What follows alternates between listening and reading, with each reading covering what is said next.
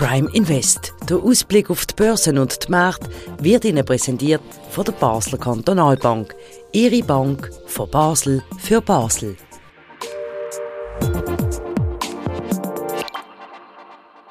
Herzlich willkommen zu einer weiteren Ausgabe von Prime Invest. Wir zeichnen das Gespräch auf im Handelszentrum von der Basler Kantonalbank. Mein Name ist Christian Keller und mein Gast ist heute Sandro Merino, der Anlagechef von der Basler Kantonalbank. Herzlich willkommen. Grüezi, Herr Keller. Ja, wir bleiben eigentlich beim Thema wie beim letzten Mal. Das russische Gas, jetzt ist fertig. Nord Stream 1 wird bis auf weiteres nicht mehr bedient. Was heißt das? Ja, jetzt ist das eintreten, was man eigentlich befürchtet und ein Stückchen weit auch erwartet hat. Nach dem Wartungsfenster Ende August für die Pipeline Nord Stream 1 äh, stellt äh, Gazprom Gaslieferungen durch Nord Stream 1 auf unbestimmte Zeit ein. Wie reagiert die Märkte heute Montag? Heute Morgen recht deutliche äh, Verlust, vor allem beim DAX. Äh, am Anfang 3%, jetzt ist es irgendwo bei 2%, hat sich ein bisschen erholt. Der SMI verliert äh, im Moment jetzt am Montagnachmittag ein bisschen weniger als 1%, also immer noch relativ äh, deutliche äh, Kursverlust bei den Aktien, aber nicht mehr ganz so ausgeprägt wie am Morgen. Und was macht der Gaspreis? Der Gaspreis ist noch nicht auf dem Rekordhoch vom August, aber er ist um äh, Grössenordnung 30 Prozent angestiegen nach dieser Ankündigung. Ähm, äh, es ist natürlich ein, ein, ein Gashandel, da, da gibt es keine Volatilität, Preisbewegung. Jetzt muss man schauen, wie sich das in den nächsten, in den nächsten Tagen wieder, wieder einpendelt. Äh, aber sicher ist es nicht so unerwartet, oder, dass, dass Russland die Möglichkeit nutzt, um äh, Druck auf Europa zu machen und die Einigkeit äh, von, von der EU in dem Ukraine-Krieg äh, zu prüfen. Es ist eigentlich die entscheidende Frage, was heißt das für die europäische Industrie, für die Wirtschaft? Das heißt natürlich, dass äh, in vielen Ländern äh, der Staat äh, die Energiepreise muss unterstützen, also subventionieren. Wir haben in Deutschland schon fast 100 Milliarden, 90 Milliarden Euro äh, Hilfspaket, Hilfsmaßnahmen, wo halt breit der Staat die Energierechnungen für die Haushalte zahlt äh, weil sonst halt einfach äh, die, die Haushalte äh, überfordert sind und natürlich dann auch der private Konsum einbrechen würde und, und da gäbe es eine Rezession und das, das wäre kontraproduktiv. Also wir haben das eigentlich ähnlich wie bei Corona. Aber, aber, sehen wir, also, dass das letztlich, äh, es ist einfach, es ist günstiger zu verhindern, dass es äh, eine konsumgetriebene Rezession gibt äh, als dass man äh, mit der staatlichen Subventionierung, als dass man einfach zuschaut, wie, wie die Wirtschaft dann viel stärker leidet, wenn man, wenn man das einfach äh, ohne staatliche Maßnahmen laufen lässt. Aber wir haben jetzt seit Jahren neue Hilfsgelder in Milliardenhöhe und jetzt schon wieder, ich frage mich einfach langsam, haben die Staaten überhaupt noch Geld? Das ist durchaus zu stemmen. Vor allem hat man jetzt ein Vielfaches von der Staatsverschuldung dank der Inflation schon abgebaut. Oder? Also ein Vielfaches Entschuldigung, ein Vielfaches von dem Betrag, wo jetzt mit der Stromhilfsmaßnahme äh, im Raum steht, ist eigentlich durch die Inflation an der Staatsverschuldung real schon ah. wieder weg. Oder? Mit 10% Inflation ist quasi äh, die äh, italienische Staatsverschuldung um 200 Milliarden tiefer, real. Also das dürfen wir ja nicht vergessen. Also die Inflation ist ja eigentlich der beste Schuldenvernichter für den Staat, weil einfach der reale Wert vom Geld, das man zurückzahlen muss, abnimmt. Oder? Gut, also offenbar ist Geld nur, so ich jetzt richtig verstanden. Das, ich glaube, die Beträge sind stimmen, ja. aber natürlich kann man nicht jeder, nicht, also man kann nicht jede Krise ja. mit, mit der Erhöhung ja. der, so der Staatsverschuldung äh, finanzieren. Aber allerdings, wenn man nichts macht, oder, dann sinkt einfach das Steuereinkommen drastisch vom Staat. Und dann also, ist man am Schluss äh, wahrscheinlich schlechter gestellt. Am Freitag treffen sich auch die EU-Minister. Ähm, um auch besprechen, wie sie die drohende Energieversorgungskrise im Winter stemmen. Ja. Was erwarten Sie und was erwarten auch die Märkte? Kann man da etwas sagen?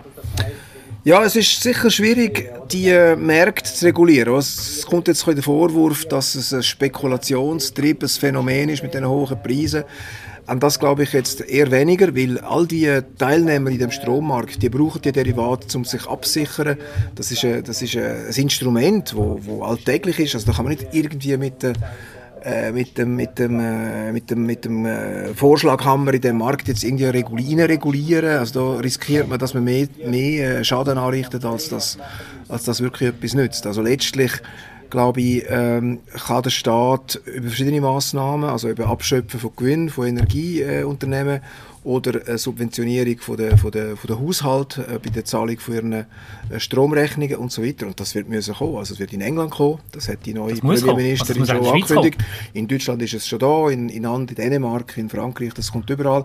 Bei der Schweiz äh, also, bin ich nicht ganz überzeugt, ja, ob das kommt, aber sicher ist der also wir, haben ja, wir, haben, ja. wir haben ja heute einen Fall, äh, wo wir beschreiben auf Prime News von ja. einem Wirtepaar, wo jetzt statt 2000 ja. Franken Stromkosten 6000 äh, zahlt pro Monat, also 4000 mehr. Das, das ja. Restaurant gibt es seit 25 Jahren, so schlecht können die nicht sein. Die haben Pizzaöfen.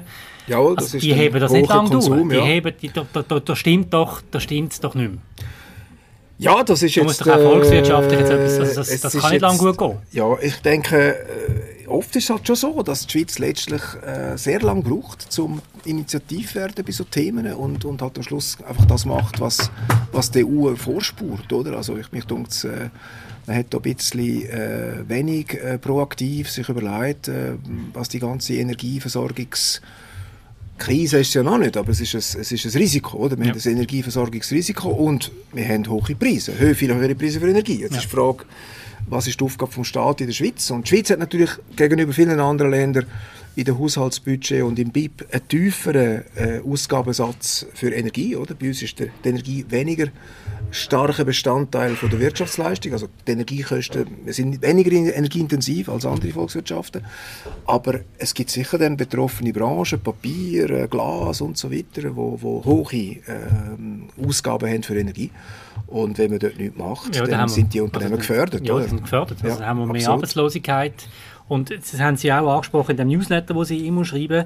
Da geht es auch um den privaten Konsum, den man im Auge behalten, oder? Genau, also man weiß einfach äh, seit der großen Depression und, und seit der Finanzkrise und seit Covid, dass letztlich äh, die Ökonomen sagen, es ist besser, äh, staatlich eine Rezession zu mildern mit einer Über Brückungsfinanzierung, als dass man zuschaut, äh, wie der private Konsum einbricht. Und das ist ja bei weitem der grösste Anteil am Volkseinkommen oder an, an der Wirtschaftsleistung. Ähm, das ist 70 Prozent oder so. Oder? Und, und, wenn das drastisch einbricht, haben wir eine tiefe Rezession. Und am Schluss sinken, sinken die Steuereinkommen, es gibt Arbeitslosigkeit, äh, es gibt soziales also Elend. Es ist eine Abwärtsspirale. Es ist eine Abwärtsspirale und die kann man, mit die einem, kann die kann man jetzt in Deutschland mit einem Betrag von 100 bis 200 Milliarden verhindern. Und in der Schweiz ist es immer zehnmal weniger als Deutschland von der Grössenordnung her. Also wir reden hier irgendwo äh, von einer Subventionierungsmaßnahme im Bereich von 10 bis 20 Milliarden. Ja, und es nach ist Corona Klacks. Es nach ist Corona Klacks. Nach Corona, gut, man hat sich die, es ist kein Klacks, aber man hat sich vielleicht okay. an die grossen Zahlen ein bisschen gewöhnt. Aber es ist äh, für die Schweiz äh, sicher zu stemmen. Jetzt ist einfach auch die Frage, äh, macht man das mit der Gießkanne oder macht man das mit der Pipette, wie genau. Da mhm. hat die Schweiz sicher auch immer ähm, flexiblere, äh, feinmaschigere Lösungen gefunden und es ist vielleicht jetzt äh, die Debatte lanciert, wie man das will abfedern. Gut, dann schauen wir doch noch jetzt auf ein anderes Thema, nämlich in den USA. Da sind die US-Arbeitsmarktdaten für den August vorgelegt worden. Was kann man für eine Bilanz ziehen? Warum ist das auch wichtig? Ja, der Arbeitsmarktbericht ist in dem Sinne interessant gewesen, dass er so rausgekommen ist, wie das sich die amerikanische Notenbank wahrscheinlich gewünscht hat. Oder? Das heißt, es gibt ja ein einen überhitzten amerikanischen Arbeitsmarkt mit zu wenig Arbeitskräften, die, die auf der Jobsuche sind.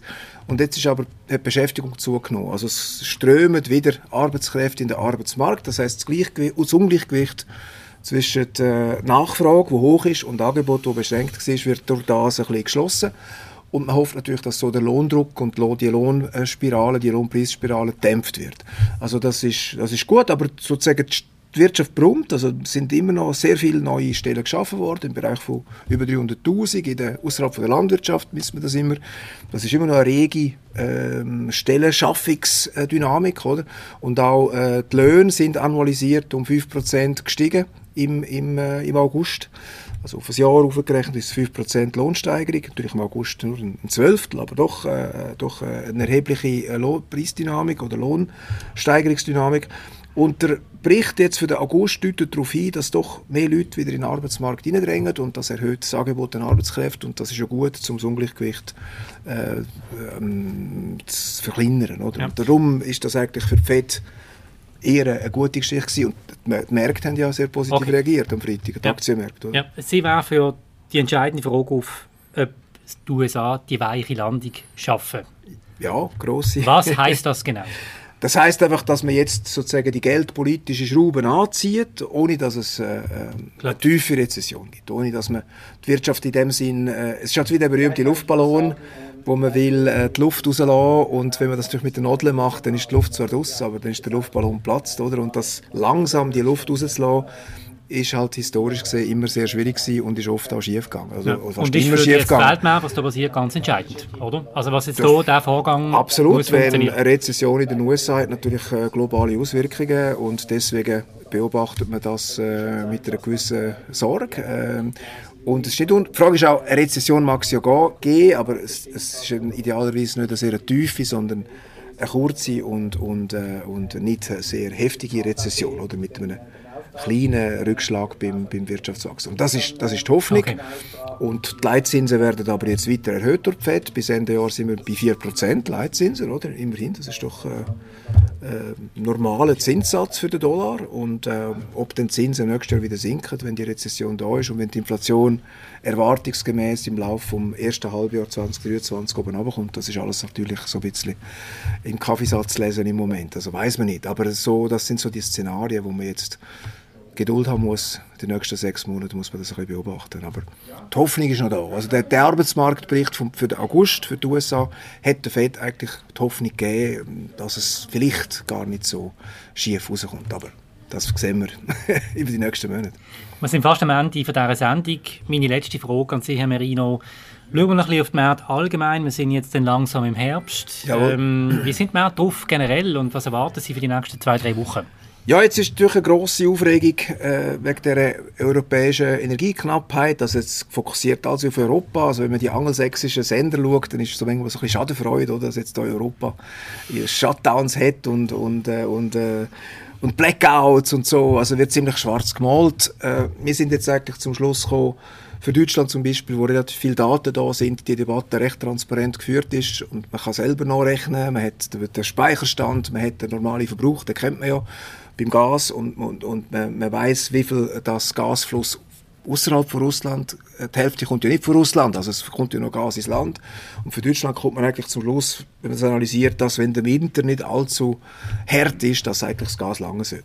Also ist jetzt nicht das sind so, ja mal gute News. Das ist gut, also wir sind zum Schluss gekommen, es ist gar nicht so schlecht, es ist nicht gesagt, dass das Gas nicht lange.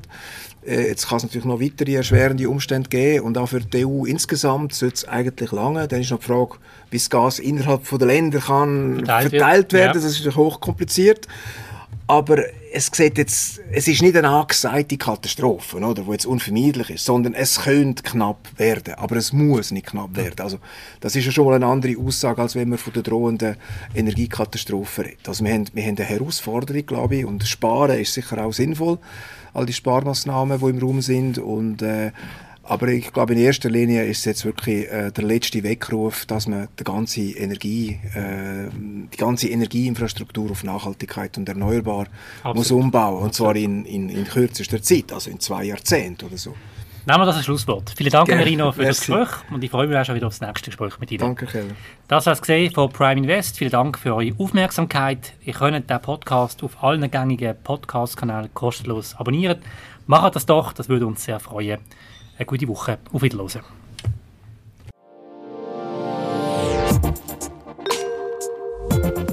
Prime Invest. Der Ausblick auf die Börsen und die Märkte wird Ihnen präsentiert von der Basler Kantonalbank. Ihre Bank von Basel für Basel.